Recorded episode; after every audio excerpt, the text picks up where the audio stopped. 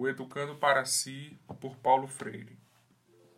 Me lembro agora de uma visita que fiz com um companheiro chileno a um assentamento da reforma agrária, algumas horas distante de Santiago.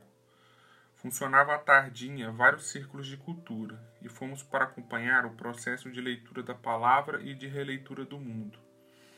No segundo ou terceiro círculo a que chegamos, senti um forte desejo de tentar um diálogo com um grupo de camponeses de modo geral, evitava fazê-lo por causa da língua. Temia que meu castanhês prejudicasse o bom andamento dos trabalhos. Naquela tarde, resolvi deixar de lado a preocupação e, pedindo licença ao educador que coordenava a discussão do grupo, perguntei a este se aceitavam a conversa comigo. Depois da aceitação, começamos um diálogo vivo, com perguntas e respostas de mim e deles. Aqui, porém, se seguiu rápido um silêncio desconcertante. Eu também fiquei silencioso. Dentro do silêncio, recordava experiências anteriores no Nordeste brasileiro e adivinhava o que aconteceria. Eu sabia e esperava que de repente um deles, rompendo o silêncio, falaria em seu nome e no de seus companheiros. Eu sabia até o teor de seu discurso. Por isso, a minha espera no meu silêncio deve ter sido menos sofrida do que para eles estava sendo ouvir o silêncio mesmo. Desculpe, Senhor, disse um deles, que estivéssemos falando. O Senhor é que podia falar, porque o Senhor é o que sabe, nós não. Quantas vezes escutar esse discurso em Pernambuco, e não só nas zonas, nas zonas rurais, mas no Recife também. E foi à custa de ouvir discursos assim que aprendi que para o educador progressista não há outro caminho senão assumir o momento do educando, partir de seu aqui e de seu agora, somente como ultrapassa em termos críticos com ele sua ingenuidade. Não faz mal repetir que respeitar sua ingenuidade sem sorrisos irônicos ou perguntas maldosas não significa dever o educador se acomodar a seu nível de leitura do mundo. Que não teria sentido é que eu enchesse o silêncio do grupo de camponeses com minha palavra, reforçando assim a ideologia que já haviam explicitado. O que eu teria de fazer era partir da aceitação de alguma coisa dita no discurso do camponês e, problematizando-os, trazê-los ao diálogo de novo. Não teria sentido, por outro lado, após ter ouvido o que disse o camponês, desculpando-se porque haviam falado, eu é que poderia fazê-lo, porque sabia se eu lhes tivesse feito uma preleção com áreas doutorais sobre a ideologia do poder e o poder da ideologia. Num puro parêntese, não posso deixar de, no momento em que revivo a pedagogia do oprimido, e falo de casos como este que vivi e cuja experiência foi me dando fundamentos teóricos para não só defender, mas viver o respeito dos grupos populares em meu trabalho de educador, lamentar um certo tipo de crítica em que sou apontado como elitista, ou no lado oposto, em que sou perfilado como populista.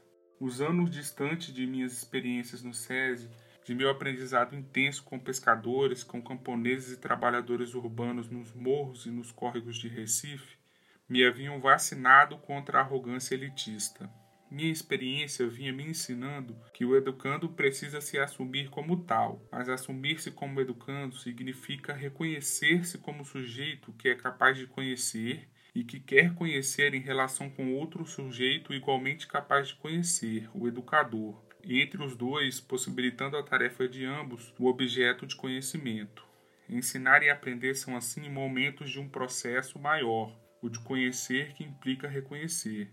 No fundo, o que eu quero dizer é que o educando se torna realmente educando quando e na medida em que conhece ou vai conhecendo os conteúdos, os objetos cognoscíveis, e não na medida em que o educador vai depositando nele a descrição dos objetos ou dos conteúdos. O educando se reconhece conhecendo os objetos, descobrindo que é capaz de conhecer, assistindo à imersão dos significados, em cujo processo se vai tornando também significador crítico. Mais do que ser educando por causa de uma razão qualquer, o educando precisa tornar-se educando assumindo-se como sujeito cognoscente e não como incidência do discurso do educador. Nisto é que preside, em última análise, a grande importância política do ato de ensinar. Entre outros ângulos, este é um que distingue uma educadora ou um educador progressista de seu colega reacionário. Muito bem, disse em resposta à intervenção do camponês. Aceito que eu sei e vocês não sabem. De qualquer forma, gostaria de lhes propor um jogo que, para funcionar bem, exige de nós absoluta lealdade. Vou dividir o quadro negro em dois pedaços, que irei registrando do meu lado e do lado de vocês os gols que faremos eu em vocês, vocês em mim. O jogo consiste em cada um perguntar algo ao outro. Se o perguntado não sabe responder, é gol do perguntador.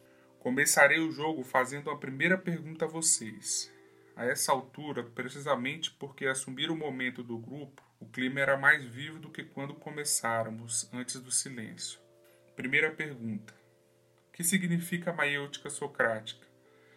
Gargalhada geral e eu registrei o meu primeiro gol. Agora cabe a vocês perguntar a mim, disse. Houve uns cochichos e um deles lançou a questão: Que é curva de nível? Não soube responder Registrei um a um. Qual a importância de Hegel no pensamento de Marx? 2 a 1. Para que serve a calagem do solo? 2 a 2. Que é um verbo intransitivo? 3 a 2. Que relação há entre curva de nível e erosão? 3 a 3. Que significa epistemologia? 4 a 3. O que é tubação verde? 4 a 4. Assim, sucessivamente até chegarmos a 10 a 10. Ao me despedir deles, lhes fiz uma sugestão. Pense no que houve essa tarde aqui.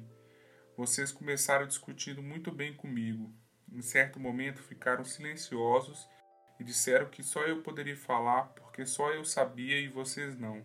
Fizemos um jogo sobre saberes e empatamos 10 a 10. Eu sabia 10 coisas que vocês não sabiam e vocês sabiam dez coisas que eu não sabia. Pensem sobre isto.